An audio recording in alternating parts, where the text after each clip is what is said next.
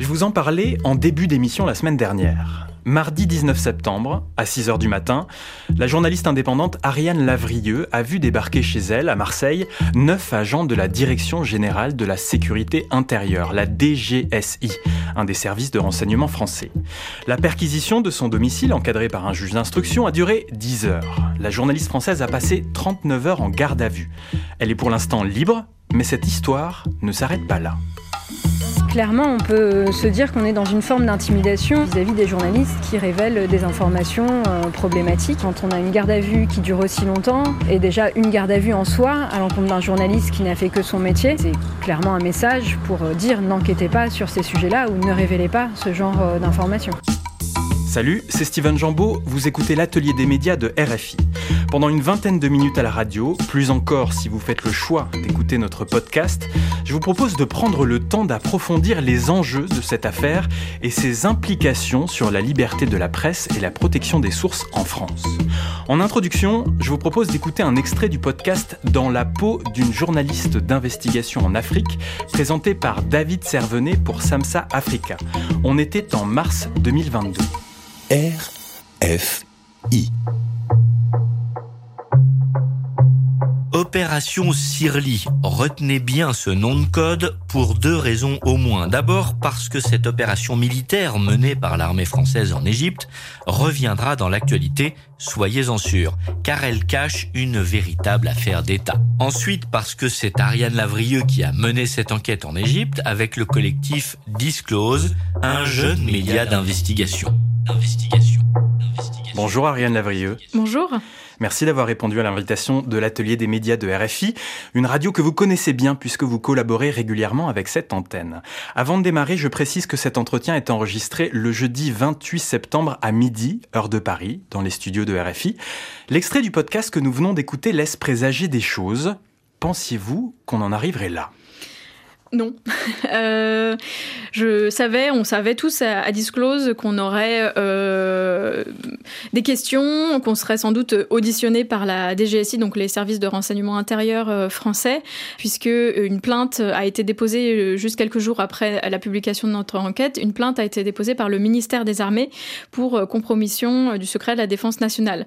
Et donc en général, dans ces affaires-là, c'est déjà arrivé à, à, mes collègues dans de précédentes enquêtes sur les armes françaises vendues à l'Arabie Saoudite et aux Émirats, ils avaient été euh, auditionnés par, par la DGSI. Donc on leur pose tout un tas de questions, on oppose le, droit au, silence, euh, mais ils, repartent libres. Donc on s'attendait à peu près la même chose. On s'était dit, bon, peut-être qu'ils vont augmenter d'un cran cette fois-ci, parce qu'il y a une récidive en fait de, de et donc peut-être qu'ils vont aller euh, perquisitionner la, la, rédaction. Mais là, ce déploiement de forces policières, de renseignements, de surveillance, de moyens antiterroristes, contre une des journalistes qui a travaillé sur l'enquête, là j'avoue qu'ils y sont allés un peu fort. Euh, on vous reproche, donc vous le dites, d'avoir compromis le secret de la défense nationale. Et ce qui vous a surpris, c'est qu'on vous a dit euh, que vous étiez déjà suivi depuis un certain temps. Oui, c'est ce qui est écrit sur les procès-verbaux de la perquisition. Évidemment, j'ai essayé de demander euh, depuis quand, en fait, euh, ça se passe, cette euh, surveillance? évidemment, on m'a pas répondu. mais donc, il s'est écrit noir sur blanc qu'il y a eu des opérations de surveillance. Il y avait au moins six agents de, renseignement qui étaient missionnés au cours de, cette enquête, suite aux révélations de Disclose. Donc, je ne sais pas exactement depuis combien de temps ça durait, mais il y a eu effectivement des opérations de surveillance, euh, peut-être téléphonique, peut-être euh, sur euh, le terrain, de suivi, voilà. Le 19 septembre au matin, les enquêteurs en avaient après vos téléphones et ordinateurs. Ils voulaient aspirer vos données, ce qu'ils ont pu faire sans votre accord. Euh, oui, ils sont venus en fait avec des valises informatiques, euh, des logiciels euh, très puissants euh, qui permettent en fait euh, de copier en, assez rapidement tout le contenu d'un disque dur d'un ordinateur et surtout d'analyser ce qu'il y a à l'intérieur à partir de mots-clés et donc de taper un certain nombre de, de, de mots-clés qui les intéressaient, par exemple Égypte, opération, opération Sirli, et pour voilà retrouver des, des, potentiels mails, des documents qui auraient un lien avec l'affaire. Ils avaient des outils aussi pour craquer mes téléphones dont j'avais plus les codes, pour en fait effectivement ingurgiter tous les, messages, tous les documents que j'avais sur mes clés USB aussi, sur mes disques durs. Alors l'opération Sirli, c'est une opération secrète donc de renseignement français en Égypte, entamée en février 2016 pour la lutte antiterroriste. En tout cas, c'était le, motif officiel. Euh, c'est une opération qui, selon votre enquête, euh, a, été détournée par le Caire. Le Caire se servait des informations collectées pour mener des attaques aériennes sur des véhicules de contrebandiers présumés à la frontière entre l'Égypte et la Libye. Donc c'était des moyens qui étaient déployés et qui frappaient eh bien, des civils euh, sans véritable distinction. C'est ce que vous avez révélé.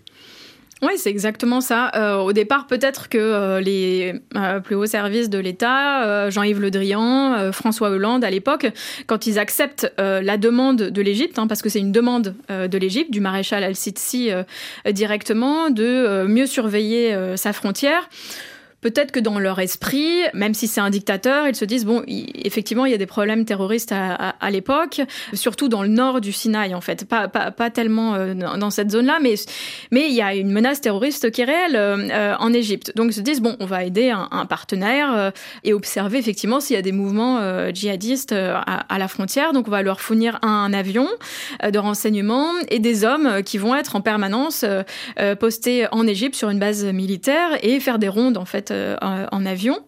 Mais le problème, c'est qu'assez rapidement, en fait, euh, les militaires, les agents du renseignement se rendent compte que bah, c'est pas vraiment les terroristes euh, qui intéressent l'armée égyptienne.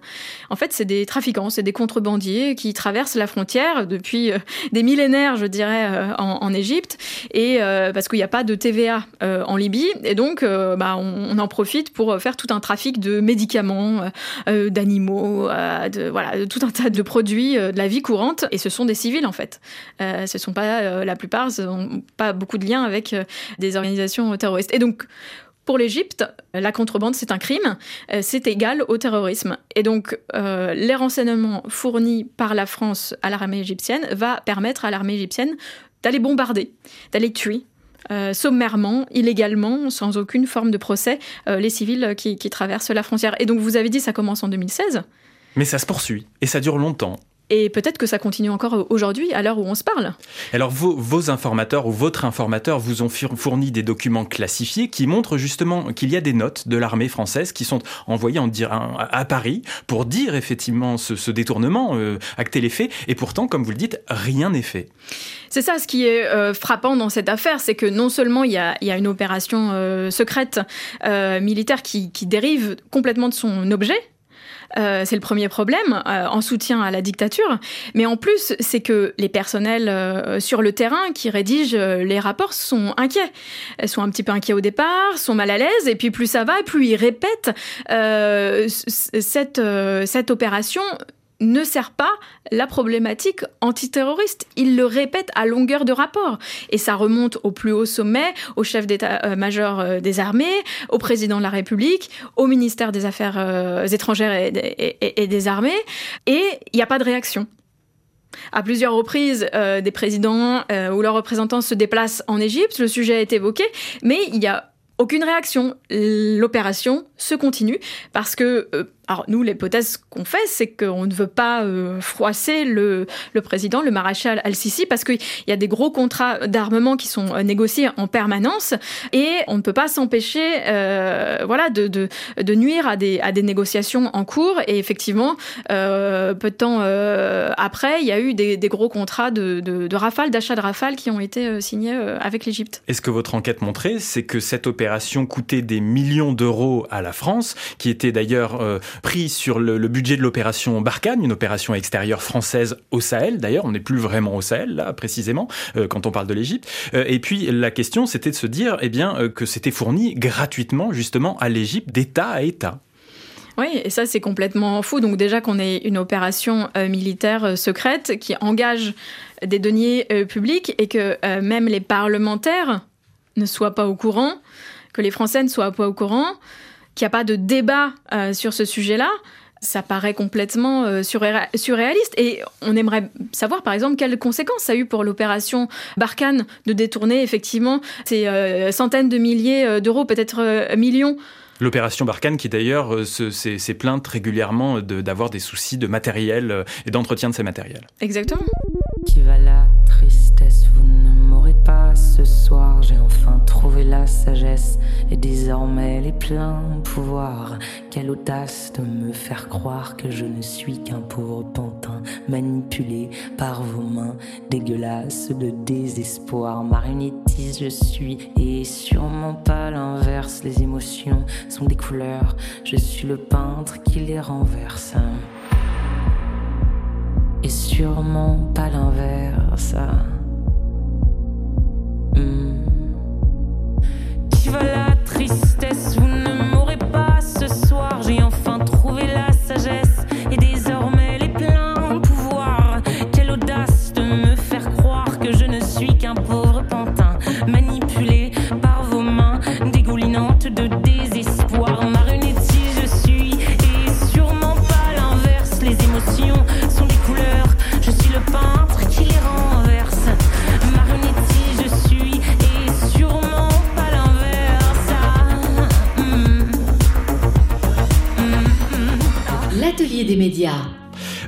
Lavrieux, vous n'êtes pas sortie d'affaires, vous n'avez pas été mise en examen, mais vous pourriez l'être dans les prochains jours, dans les prochains mois.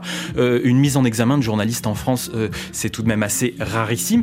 Et vous êtes en colère. Vous le disiez dimanche dernier sur le plateau de l'émission C'est médiatique sur France 5. Vous êtes scandalisé, de plus en plus en colère. Cette colère est-elle retombée? Non, elle n'est pas retombée, elle, est continue. Euh, C'est un carburant euh, pour, euh, pour pouvoir tenir et puis pour pouvoir se mobiliser et, contre-attaquer. Effectivement, la mise en examen de journalistes, c'est extrêmement rare, mais je ne serais pas la première si jamais ça arrive. Il y a un journaliste, Alex Jordanov, qui est actuellement euh, mis en examen pour euh, le même euh, fait, le même délit, euh, violation du secret de la défense nationale. Et son audience là sera rendue dans les, les prochaines semaines, je crois le, le- le- le 25 euh, octobre. Mais avec mon affaire, on franchit une nouvelle étape. C'est une manière de dire à tous les médias qui veulent enquêter ou simplement poser des questions, s'intéresser aux coulisses des ventes d'armes, qui est vraiment un angle mort de la politique, qui est un angle mort aussi de la couverture euh, médiatique. Et ben, à tous ces journalistes, bon, euh, ça suffit, n'allez pas trop loin, ne cherchez pas trop loin, parce que bah, sinon on va vous perquisitionner, on va vous arrêter. C'est puis- une intimidation. Et pour puis vous. surtout, en fait, au fond, on va aller traquer vos sources. Et la pire chose qui puisse arriver à un journaliste, bah, c'est que ses sources soient inquiétées. En fait, parce que nous, on fait ce métier-là justement pour euh, améliorer euh, la situation, pour permettre euh, à des sources qui sont en colère contre une situation injuste, bah, qu'elles soient sur la place publique, mais que leur sécurité reste intacte. Et donc, atteindre à la sécurité des sources, c'est- un drame pour les journalistes. Il y a justement peut-être des journalistes qui nous écoutent, qui sont dans des pays compliqués, où on leur dit que le secret défense prime justement sur la liberté de la presse. Qu'avez-vous à leur dire? Bah oui, il y a par exemple le président Tshisekedi euh, qui m'a fait l'honneur de me comparer à un des plus grands journalistes euh, d'investigation euh, du pays, euh, Stanis Boujakera, qui est actuellement euh, détenu. Euh, depuis le 8 septembre arbitrairement parce qu'il a eu euh, le courage d'enquêter euh, sur le meurtre d'un ancien ministre et sur et également sur des renseignements militaires qui apparemment seraient impliqués. Donc il m'a fait l'honneur de comparer mon cas à, à- à ce journaliste et de dire bah, vous voyez euh, il y a des journalistes en France qui sont euh, interrogés, emprisonnés en France donc pourquoi pas en République démocratique du Congo. Ça vous a fait rager ça? Je le remercie parce qu'il montre exactement le continuum qu'il y a. Quand on attaque un journaliste, on attaque tous les journalistes.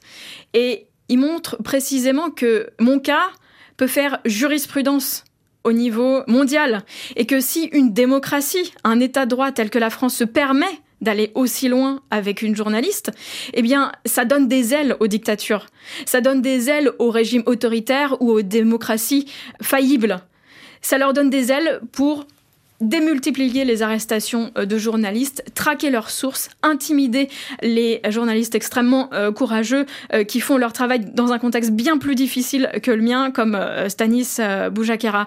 Donc il montre bien la nécessité de se mobiliser entre journalistes de tous les pays, quel que soit le contexte réglementaire, je dirais, du, droit qu'il y a dans notre pays, parce que c'est la même idéologie qui sous-tend ces attaques. C'est que le secret de la défense nationale, ce grand fourre-tout, permet de cacher tous les crimes, que ce qui compte, c'est de protéger l'impunité des puissants. Ariane Lavrieux, de nombreuses organisations de la société civile vous ont apporté leur soutien. Euh, des dizaines de sociétés de journalistes, dont celle de RFI, vous ont apporté leur soutien. Pour vous, il faut aller plus loin tout de même qu'un simple soutien oui, c'est très précieux. Hein. Ce, soutien, c'est assez rare et il faut le signaler. Mon confrère Alex Jordanov n'avait pas pu bénéficier d'autant de, soutien. Donc, euh, euh, comment dire, je suis très heureuse ou disons que ça me, réchauffe le cœur d'avoir euh, ce soutien-là. Ça, me permet de, passer ce moment difficile.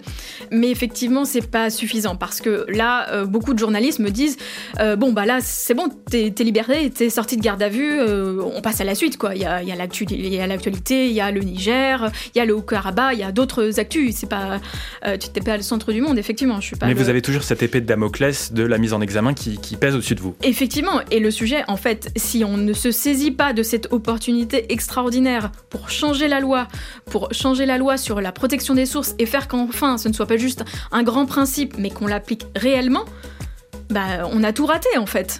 Donc parce que là, il euh, y, a un gros euh, trou euh, dans la loi qui permet en fait justement ce qui m'est arrivé. la, loi sur la protection des sources, donc la loi Dati de 2010, dit que on a le droit d'aller perquisitionner une journaliste, on a le droit de prendre ses outils, ses ordinateurs, etc. Uniquement s'il y a un impératif prépondérant d'intérêt public. Bon. Qui a défini cet intérêt prépondérant d'intérêt public? Bah personne. Voilà. Donc il y a un grand. C'est un peu flou. Voilà, il y a un grand flou. C'est un grand fourre-tout. Et bah ce flou, a permis mon arrestation, ma perquisition. Parce que les autorités ont estimé, le juge des libertés de la détention a estimé bah, que c'était euh, nécessaire. Donc il faut mettre un stop à ça, il faut mettre des limites et il faut vraiment euh, qu'on change, à minima, il faut qu'on change cette loi. Et ensuite, il faut qu'il y ait une mobilisation beaucoup plus forte en France pour protéger les futurs journalistes en fait qui vont être inquiétés parce que je ne suis que la deuxième d'une longue liste. L'atelier des médias. Mercredi, le juge des libertés et de la détention a décidé de verser euh, au dossier de cette affaire Sirli 7 des 10 scellés récoltés à votre domicile le 19 septembre. Il faut aussi préciser que dans cette affaire, euh, un ancien militaire français, euh, suspecté d'avoir renseigné des journalistes, a été perquisitionné et arrêté le même jour que vous. Il a, lui, été mis en examen et placé sous contrôle judiciaire. Et ça, c'est un très mauvais message aussi eh bien, pour les journalistes qui, cherchent eh bien, à trouver de l'information l'unique objectif de la DGSI, c'est de traquer nos sources traquer les sources euh, de France Télévisions de Disclose qui euh, nous ont informés sur cette opération euh. Parce que le, délit d'atteinte au secret de la défense nationale, il est constitué depuis 2021, depuis novembre 2021, quand on a publié l'enquête. Donc, il n'y a même pas besoin de me perquisitionner, en fait, pour voilà, m'arrêter et me mettre en examen, si vous voulez l'unique objectif de, ces auditions, de ces perquisitions, euh, c'est de traquer des sources. Donc euh, c'est là où il faut, il faut réagir, parce qu'en fait, quand on traque les sources, bah, on traque toute la société française. Les États généraux de l'information voulus par le président Emmanuel Macron doivent s'ouvrir en France le 3 octobre. Euh, vous en attendez quoi, vous? Justement, Une, grosse avancée, ah oui, énormément, une ah avancée en matière de protection des sources, j'imagine? J'ai vraiment j'ai beaucoup d'attentes euh, vis-à-vis de ces États généraux euh, de l'information. Christophe Deloire, qui est le président de Reporters sans frontières, de Reporters sans frontières est en charge de ces États généraux de l'information, qui est une idée à la base du, du, du, président de la République. Il y est d'ailleurs, précisons-le, à titre personnel et pas en tant que président de Reporters sans frontières. Tout à fait. C'est euh, séparé effectivement euh, de, de, ses activités à, à, RSF. Et donc, ça va être des, de ce que j'en comprends, ça va être des, des, réunions pendant un, certain nombre de mois sur l'information. Et euh, l'objectif pour moi, et je pense aussi, c'est ce qu'il m'a dit Christophe Deloire, c'est que la protection des sources, l'amélioration de la protection des sources soit au cœur euh, des débats, au cœur des sujets, et donc euh, qu'on sorte des États généraux avec des propositions très concrètes euh, sur comment faire qu'on ait une démocratie qui fonctionne beaucoup mieux sur ce plan-là. Donc j'en attends beaucoup. J'attends que la société française, que les journalistes, que la profession et que la représentation nationale hein, qui fait les lois, qui a fait cette loi sur la protection des lois, la protection des sources en, 2010, et eh ben se, se mobilisent, prennent position, réfléchissent à ça. Vous écoutez l'atelier des médias de RFI. Mon invité est la journaliste d'investigation Ariane Lavrieux. Ariane, j'aimerais qu'on parle de Disclose ensemble. Vous faites partie donc du comité éditorial de Disclose, qui est un média à but non lucratif, euh, dont nous avons plusieurs fois parlé dans l'atelier euh, des médias. Euh, Disclose rémunère les journalistes au temps d'enquête. En quoi est-ce important? Ah bah oui, ça change tout. Parce que, euh, bon, les, les, gens le savent peut-être pas, mais quand on est journaliste euh, indépendant, bah, on est rémunéré euh, à la pièce, comme un artisan. Donc, on est rémunéré à l'article. que l'article vous prenne un mois ou deux heures. Donc, effectivement, bah, peu de journalistes indépendants ont les moyens de faire de l'enquête. Euh, de creuser des sujets. Et là, c'est un peu la particularité effectivement de ce média, c'est d'estimer avec le journaliste ou la journaliste combien de temps euh, on va avoir besoin pour aller faire du reportage, pour aller sur le terrain, pour aller rencontrer des gens et, enquêter.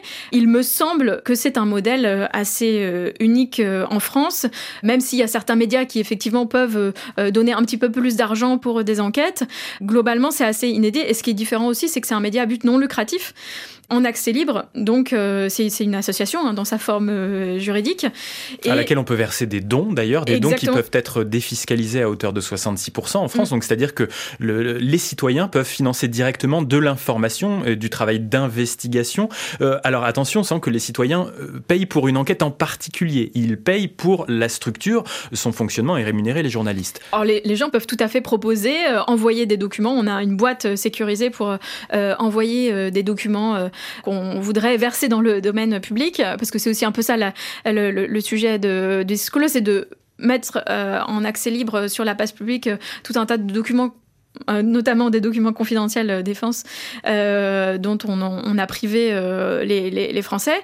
Euh, et, effectivement, le don est, bah, est, crucial parce que c'est uniquement la seule ressource pour, pour le média pour, pour vivre. Et là, on va avoir pas mal de frais de justice, on va avoir pas mal de frais pour continuer en fait notre travail parce que pendant ce temps-là, bah, on doit continuer le, travail, il y a des enquêtes à, financer et ça nous amène une surcharge de travail considérable, toutes ces affaires avec la, DGSI. Se passe sur disclose.org. Ariane Lavrieux, vous avez pendant plusieurs années été basée au Caire pendant cinq ans. Euh, vous avez appris l'arabe, vous parlez euh, l'arabe, vous avez été correspondante dans ce pays-là. C'est un des pires pays en matière de liberté de la presse. Euh, et, et vous la troisième prison de journalistes au monde. Je pense que on, on a une image en France euh, un peu euh, jolie de l'Égypte, qui est un pays magnifique, hein, ça bien sûr personne ne, ne le nie, très touristique, c'est la première destination euh, des Français, la destination euh, préférée euh, des, des, Français, mais c'est aussi le pire lieu pour les, les, les journalistes au Moyen-Orient. Il faut sortir de l'image de carte postale avec... du Nil et des pyramides, c'est ça? Oui, exactement. Et que quand vous parlez à des gens en Égypte, en fait, euh, bah, ils risquent d'être arrêtés euh, simplement pour vous parler bah, de l'économie, de l'inflation. Euh, si vous êtes un simple touriste et que vous baladez euh, sur euh, euh, une croisière sur le Nil et vous commencez à aborder des sujets, je vous dis, hein, même pas politiques, mais qu'un policier vous entend en train de parler de l'inflation, bah, cette personne peut être inquiétée, peut être disparue forcée. Et ils sont des dizaines de milliers. la torture est pratiquée de manière systématique dans les prisons égyptiennes. Donc je pense qu'il faut effectivement mesurer l'ampleur de, de la dictature égyptienne et je pense que notre travail avec Disclose euh, va aider un petit peu à ouvrir les yeux euh, sur la férocité de cette euh, dictature.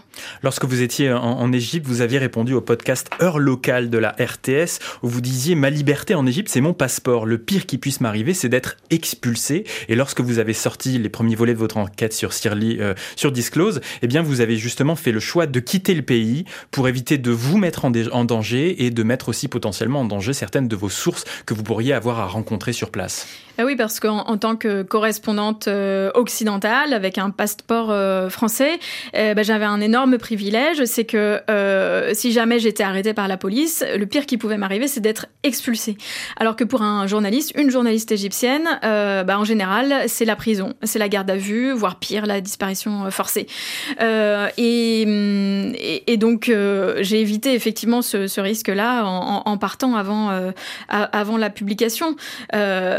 Euh, mais franchement, je, j'étais soulagée d'être euh, sortie euh, d'Égypte sans avoir eu trop de problèmes avec la police égyptienne, quelques arrestations de quelques heures, mais c'était jamais très grave. Et là, bah, en fait, les plus graves entraves à ma profession, je les retrouve dans mon propre pays, en France. C'est ça qui vous met vraiment en colère? Oui, ça me met euh, très en colère parce que ce qui m'a beaucoup touchée et mis en colère, c'est que des euh, journalistes, des défenseurs des droits euh, humains en Égypte, qui ont quand même d'autres chats à fouetter, qui sont menacés en permanence, se sont mobilisés pour mon cas ont passé des coups de fil, ont mobilisé leur réseau militant pour me soutenir et pour demander ma libération alors qu'ils ont des dizaines de prisonniers euh, politiques à soutenir. Ils l'ont pas fait simplement parce que euh, ils me connaissent ou parce que euh, je, ne sais pas, mais parce qu'ils se rendent compte que si la France laisse passer ça, si on laisse passer ça en France, comme je le disais tout à l'heure, ça va donner des ailes aux dictateurs et encore plus aux partenaires de la France. Et que le discours de la France de défense des droits humains qu'elle porte, hein, qu'elle est allée porter en Égypte, le président Macron a critiqué euh, la manière dont les activistes, les journalistes étaient traités euh, en Égypte. Mais ce discours ne portera plus du tout si dans notre propre pays, on utilise des outils similaires de cybersurveillance, si on intimide euh, les, journalistes comme en Égypte. Ariane Lavrieux, le modèle de l'enquêteur solitaire, vous n'y croyez pas du tout. Expliquez-nous pourquoi, justement, on ne mène pas une enquête tout seul bah parce qu'on est moins bête à plusieurs déjà. C'est essentiel en fait. Euh, une enquête, euh, c'est une série de questions qu'on se pose. Euh, on ne veut surtout pas faire d'erreurs. Même des documents qui sont écrits noir sur blanc, des documents confidentiels défense, on les a lus à plusieurs, on les a relus des centaines de fois pour être sûr que on avait la même interprétation. On a interrogé des experts pour être bien sûr qu'on ne se trompait pas dans l'analyse parce que c'est aussi du jargon militaire militaire euh, assez, euh, assez poussé. C'est très important, effectivement, pour garantir le sérieux d'une enquête, d'être plusieurs cerveaux. Et puis, tout simplement, ça demande tellement d'énergie, euh, d'argent, qu'il faut être plusieurs pour répartir le coût, hein, très basiquement, pragmatiquement, je dirais. Vous avez dit un jour, les, regards croisés permettent de faire un meilleur journalisme, de meilleures enquêtes. Et pour terminer, j'aimerais qu'on parle eh bien, du collectif, des collectifs. Vous êtes l'une des cofondatrices de Prenons la Une, association pour la parité dans les médias et l'égalité professionnelle dans les rédactions, créée il y a bientôt dix ans. Expliquez-nous en quoi les collectifs de journalistes sont importants. C'est oui, c'est un collectif qui est devenu une association de près de 200 euh, membres euh, à l'heure actuelle, essentiellement des, femmes euh, journalistes, puisqu'à l'origine on était un, petit groupe de femmes journalistes qui, se sont assemblées pour, créer ça dans, des médias très divers. Moi j'étais à l'époque j'étais à, à Europe 1, des journalistes de, de, BFM, des Échos, Charlie Hebdo. Donc cette association, le, le but effectivement c'est à la fois d'améliorer l'égalité professionnelle dans les rédactions, parce que les rédactions bah, c'est comme toutes les entreprises. Euh, il y a des problèmes euh, d'inégalité, il y a des problèmes de, harcèlement euh, sexuel. Et bah, il faut des outils, des instruments pour améliorer cette situation, pour venir en aide aux victimes et aux témoins qui sont aussi parfois démunis, qui ne savent pas comment aider leurs leur consoeurs. Et ça va de pair pour nous un meilleur traitement de l'actualité. Et pour moi, c'est une association, prenons la une, c'est une association déontologique. c'est une association qui milite pour un, meilleur traitement rigoureux de l'information où on essaye de mettre à distance nos biais, euh, les stéréotypes qu'on charrie par euh, notre éducation, notre passé pour avoir un traitement de l'actualité le plus rigoureux, en particulier sur les questions euh, de genre, les questions de violence sexistes, euh, sexuelles. Et euh, voilà, pour moi, ça fait aussi un peu, c'est une continuation aussi du, du, du travail d'enquête où on s'intéresse le plus possible aux faits, le plus, on essaye d'être le plus proche possible de, de, de, la réalité, tout en étant conscient, voilà, qu'on a des biais et qu'il faut faire attention de, de, faire la différence entre ce qu'on perçoit de la réalité et ce que la réalité est euh, in fine. Merci Ariane Lavrieux. Bah, merci beaucoup. Merci d'être venu dans l'atelier des médias et merci pour cette euh, ode euh, au collectif, voilà, et au travail collectif. Une version longue de cet entretien est à l'écoute dans le podcast de l'atelier des médias. Je vous dis à bientôt. Merci, à bientôt. On va terminer cette émission avec Mondoblog Audio qui fait entendre chaque semaine les voix de la communauté des blogueuses et blogueurs francophones de RFI. Les langues sont des entités vivantes, elles évoluent, sont adaptées à la sauce locale et c'est tant mieux. Prenons l'exemple du français dans la plus grande ville francophone au monde j'ai nommé Kinshasa. On y retrouve Benjamin Lovua qui est passionné par les intrications linguistiques de cet immense pays. Bienvenue dans le royaume d'Imbokelengi, la République démocratique du Congo, où la vie, la culture et les expressions se marient dans une symphonie unique des sourires. Les Congolais possèdent les dons spéciaux de pimenter les mots et les phrases du quotidien d'une touche d'humour personnel qui donne naissance à un lexique véritablement original. L'humour congolais, c'est captiver et étonner, il rassemble tous les Congolais et crée à lui seul une identité nationale à nul autre pareil. La RDC est donc bien plus qu'un simple pays. C'est un espace de créativité linguistique incomparable. Plongeons tout de suite dans cet univers parodique et décalé qui prend vie à travers la société congolaise et les médias sociaux. Esqueleto, Ochap, Estade, Spaghetti, Savoca. Si vous entendez ces mots en RDC, ne vous méprenez pas. C'est simplement la créativité congolaise qui s'exprime. En transformant des termes bien établis dans leur propre version amusante, les Congolais montrent que la langue est fluide et en constante évolution. C'est le lexique loufoque congolais. Chez nous, la langue ne se prend pas au sérieux. Les variations linguistiques ne se limitent pas aux seuls mots. Elles touchent aussi des chansons et des expressions courantes qui se transforment en jeux de mots aux répliques hilarantes. L'une des comptines que l'on chante en école primaire. On part camarade, on part camarade, on part, on part, on part. Est transformée par nos plus jeunes en Opa Kamala, Opa Kamala, Opa, Opa, Opa. Et ne soyez pas surpris si vous entendez Plaire Jacques, dormez-vous, sonnez les matines, non. C'est la magie de la parodie linguistique congolaise. Les particularités culturelles trouvent aussi leur place dans le jeu. Les célèbres toc toc toc qui résonnent à la porte devient coq coq coq ainsi que les surnoms affectueux, Wewa, venant Chiluba signifiant toi, ou Manseba, qui signifie oncle pour désigner les motards, sont autant d'exemples de la fantaisie quotidienne des Congolais. La ville de Kinshasa a son propre langage. À Kin, on sait mettre de l'ambiance dans nos mots français. C'est la quinoiserie elle est à la base de plusieurs expressions typiques que personne d'autre en dehors des Quinois ne peut comprendre. Alors, quand vous viendrez en République démocratique du Congo, lorsque vous entendrez quelqu'un vous dire Ah bon, attendez, salut, n'oubliez pas de répondre avec un sourire complice. Car au Congo, chaque expression est une invitation à partager un éclat de rire. mondoblog.org c'était le mondoblogueur congolais Benjamin Lovua. Cet épisode de Mondoblog Audio a été orchestré par Séverine Perronditoire. Pour écouter des blogueuses et blogueurs francophones de RFI donner de la voix, ça se passe sur mondoblog.org. C'est la fin de l'atelier des médias qui était réalisé comme chaque semaine par Simon De Creuse. Je vous invite à vous replonger dans nos précédentes émissions en vous rendant sur les plateformes d'écoute de podcast de votre choix. Spotify, Apple Podcast, Deezer, les applications Radio France et évidemment RFI Pure Radio que je vous recommande. Alors rejoignez notre communauté d'auditeuristes. Pour me contacter, envoyez-moi un mail à l'adresse un message sur les réseaux sociaux X ou LinkedIn. Je vous donne rendez-vous dans une semaine pour un nouveau numéro de l'Atelier des médias. Salut